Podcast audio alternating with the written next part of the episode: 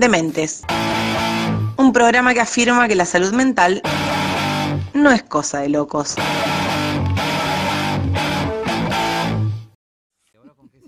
Con nutrición. Nutri- ah, interesante también. A. ¿Sabe, ¿Sabe lo que es la, escucha bien, eh, la microbiota? Microbiota y algo de relacionado al micro. No es una tía, ¿eh? ¿No? No. Ah. No, no, no. eh, microbiota, a ver, voy a estar atento, que me lo expliquen. Muy bien, porque acá Estefanía Sí. nos va a contar un poco acerca de este tema que ha elegido para el día de hoy. Bueno, ¿Qué es? ahí vamos. Eh, primero, eh, definir qué es microbiota, ¿no? Entonces podemos hacer una relación entre cómo afectaría eh, el intestino con lo que sería la salud mental, ¿no? Ajá. Hay una relación. Bien, que- Hay una, rela- hay- había un, dicho que decía, ¿qué tendrá que ver el Sí. Sí, pero tiene. Tal cual. tiene? Uno escucha eso y Increíble. dice, ¿en serio? Bueno, sí, en serio. A ver. Microbiota vamos a, a empezar a definiendo, que seguramente es un término que, que habrán escuchado, es una población o conjunto de microorganismos que habitan un hábitat determinado, ¿no? Hay poblaciones de microorganismos estables o variables, ¿no? Que significa que van, a, va- van y vienen. Todo el cuerpo humano está formado por estos eh, hábitats, como por ejemplo la piel, la boca, etcétera, pero la gran mayoría se aloja en intestino. Entonces, vamos a llamar microbiota intestinal. Ajá. Y es la mayor proporción de microorganismos que tiene el cuerpo humano, están ahí, alojados en intestino. Pero que estén ahí, ¿está bien? ¿Está mal? ¿Hay que limpiarlos? Lo importante es la cantidad y la diversidad de microorganismos con los que contamos en el intestino como para hablar de una microbiota saludable, ¿no? Ajá. ¿Por qué? Porque tiene múltiples, múltiples funciones, entre ellas eh, funciones de nutrición, funciones de metabolismo, ¿sí? Funciones, eh, no sé si han escuchado hablar de eh, que el intestino es el segundo cerebro. Había escuchado algo de Sí. eso. Bien, es, es algo que, que últimamente está como bastante de moda. Esto significa que la microbiota tiene una función también en la inmunidad. Esto de, esto de pensar con la panza tiene su... Sí, es, es- es así. Obviamente que tiene toda una, una Claro. explicación eh, química y fisiológica que no vamos a, a- en la que no vamos a meternos ahora, pero saber que sí la tiene, sí tiene relación. ¿Por qué? Porque el intes- el- la microbiota tiene un- una función acá en la permeabilidad, ¿no? Que está afectada o favorecida por un montón de factores como son el estrés, ¿no? A eso ahí. iba. Bien. El estrés, bueno, eh, afecta un montón de sistemas eh, del, del cuerpo humano, entre ellos eh, el sistema digestivo. Ajá. ¿no? En general, yo siempre digo que cuando hay una afección en el sistema digestivo, casi siempre tiene que ver con una situación de estrés, ¿no? Por ejemplo, los, eh, el colon irritable, la gastritis, siempre hay un condicionante ahí, estrés, ¿no? Ajá. El tránsito lento. Totalmente. Eh, bien, ¿qué otra cosa? La, bueno, la actividad física, ¿no? La edad, eh, la forma en la que la persona nació, ¿no? Si nació por parto natural o si nació por cesárea. Ah, me mataste. ¿Ahí cómo Bien. sería eso? Bueno, Esto es de- nuevo, completamente. Totalmente.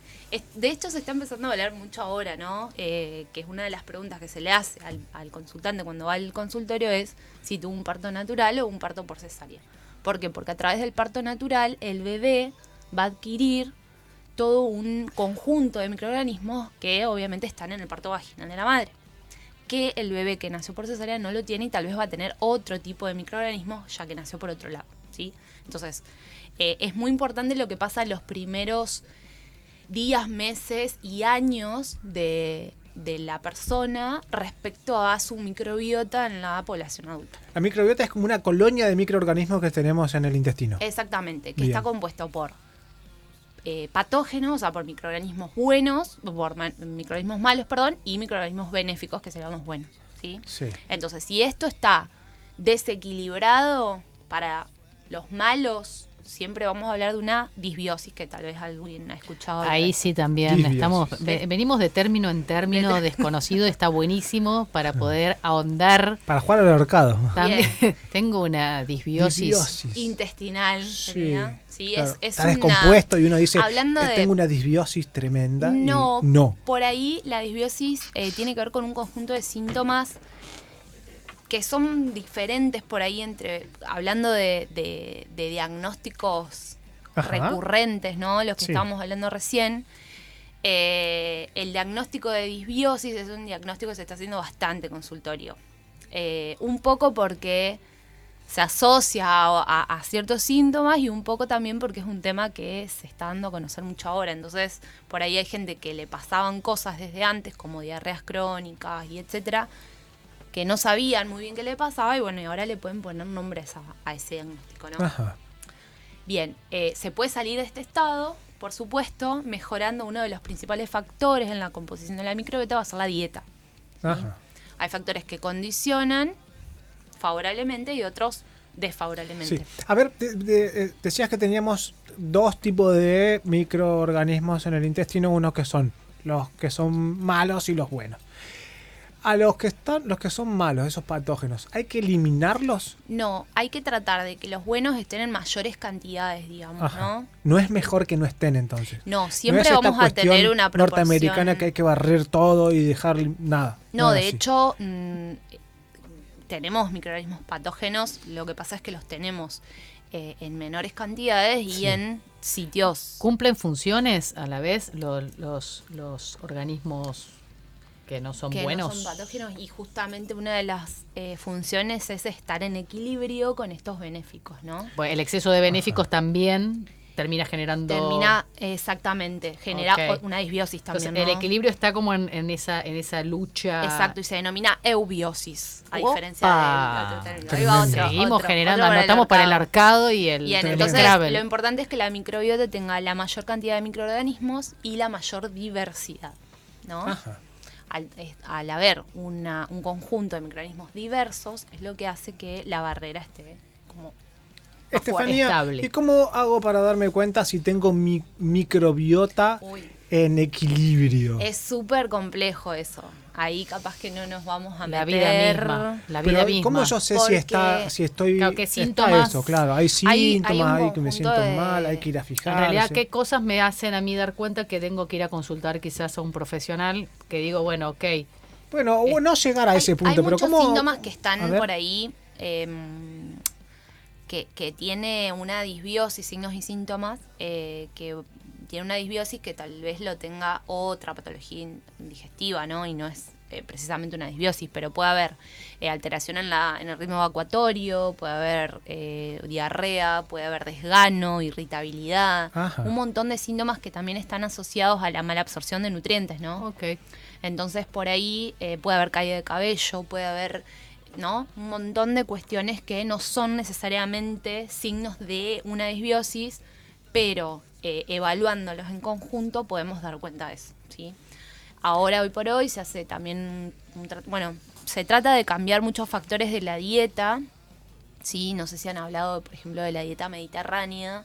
Se habla de que ese tipo de dieta ah, eh, favorecerían la microbiota intestinal, ¿no? Una mayor, eh, un mayor consumo de alimentos de origen vegetal, eh, grasas buenas, ¿sí? Que son, bueno, semillas, frutos secos, etcétera. Eh, después tenemos todo lo que es eh, fibra, ¿sí? Fibra, Frutos de mar también no están ahí dentro de la, por de el, la dieta por el mediterránea. aporte de omega 3 IA, la función. eh, fibra, eh, todo lo que es, eh, la- las fibras están en los vegetales, en las frutas, en las legumbres, entonces un aumento en el consumo de este tipo de nutrientes sería favorecedor. Y un efecto eh, más proinflamatorio lo tendría, por ejemplo, el alcohol, bueno, las grasas saturadas, todas las cosas que por ahí nos gustan comer y bueno, ahí va. Eh, y también muchas veces se, eh, da, se hace un tratamiento con lo que es el uso de probióticos, ¿sí? que Sí. hoy por hoy los probióticos son justamente un conjunto de microorganismos que muchas veces se da como, suple- como suplemento. Y a veces eh, están en algunos alimentos como por ejemplo cap- capaz han escuchado el kéfir, que son Ah, alimentos por ahí que están un poco en, en auge, la kombucha, el chucrut, que son alimentos fermentados que consumiéndolos aumentarían El caso Un de asco. Sí, Sí, el caso del tremendo. chucrute, eso es para charlarlo, era, lo dejo así como, eh, permitió la conquista marítima, lo dejo así como por la gran, Ah, ah, no sabía. porque combatía el- la gran eh, proporción de vitamina C, combate el escorbuto, que era una enfermedad que liquidaba a los eh, marinos en alta mar. Y eh, lo que permitió la- el preparado y lo que se descubrió es que se, se puede mantener durante muchísimos meses ese fermentado.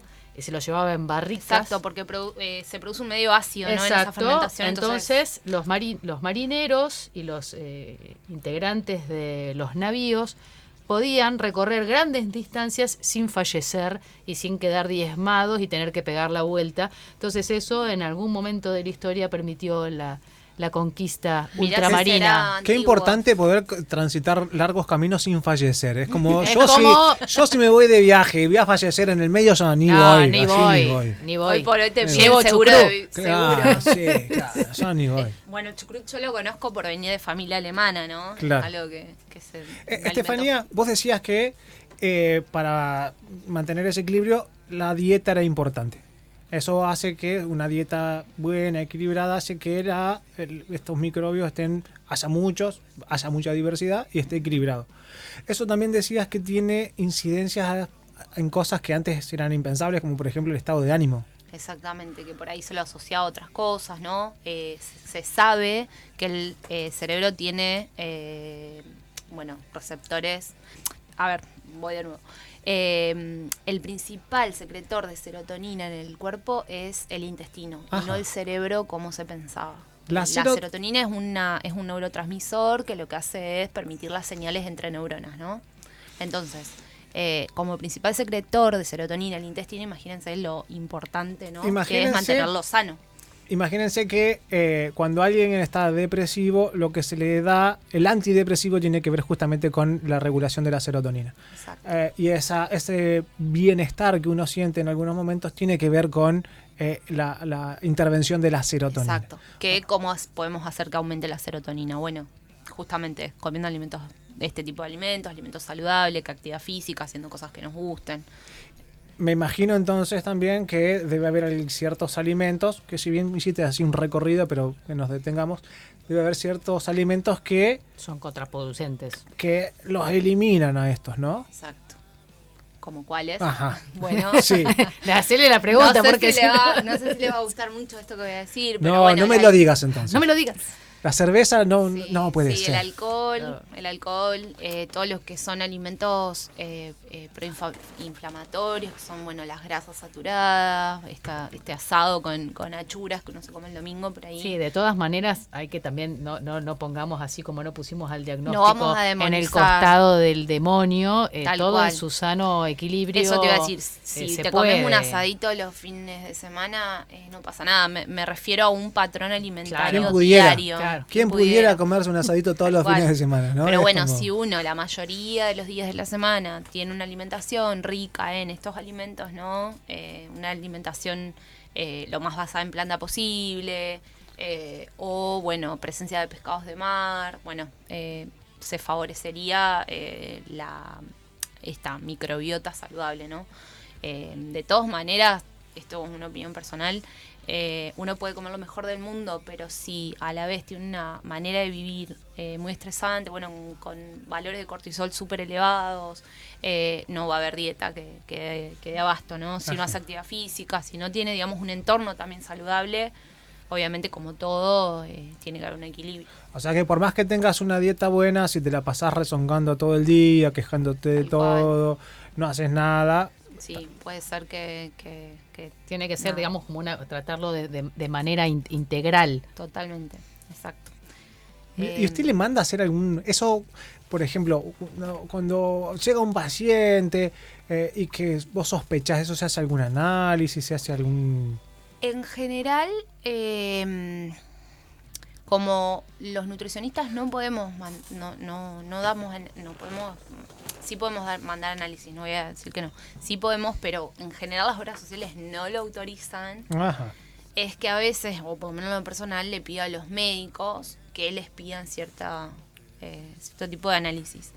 De todos modos, son por ahí, eh, por ahí es un abordaje que se hace más desde el tratamiento, ¿no? Entonces, probando algunas cuestiones a nivel de, de hábito, nosotros ya podemos ver si la persona mejora o no.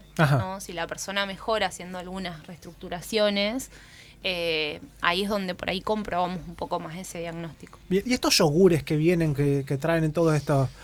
¿Qué, qué- qué- usted los recomienda? ¿Son como la salvación? ¿De tomar un yogurcito de esto y ya está? Ahora hay, hay muchísima controversia con, con lo que hablábamos hace unas semanas respecto al rotulado frontal, Ajá. en donde aparecen estos octógonos. ¿Se da cuenta. Teli que nos escuchó allá en Colombia?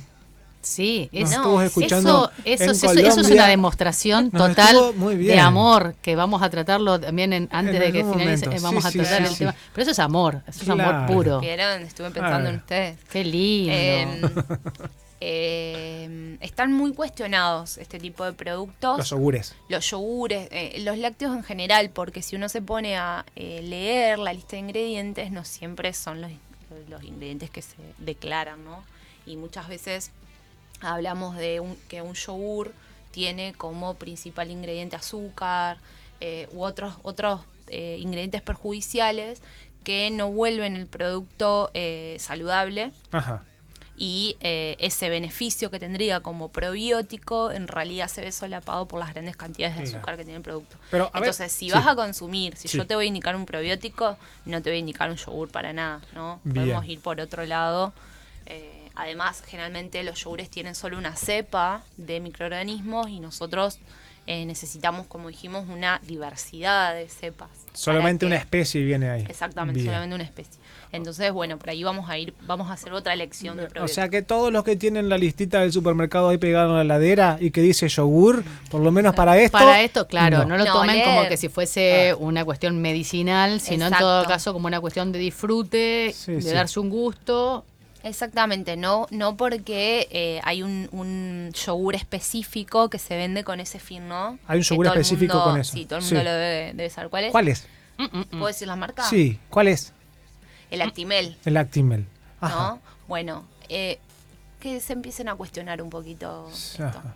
¿no? Que empiecen a cuestionar todo lo que aparentemente eh, Todos los la todos los productos solución mágica. envasados, tal Toda cual. la solución mágica. ¿eh? No hay ni una pastillita, como dijo Constanza hace un rato, ni un yogurcito, ni una terapia, sino que eh, no hay nada mágico. Hay que ponerle un poco más de esmero a las cosas. Exacto, sí, sí, Y- sí. Yo siempre digo, eh, tratar de, mm, de que la- el consultante, digamos, la, la persona se cuestione qué alimento, qué bebida está ingiriendo, eh, es es súper importante.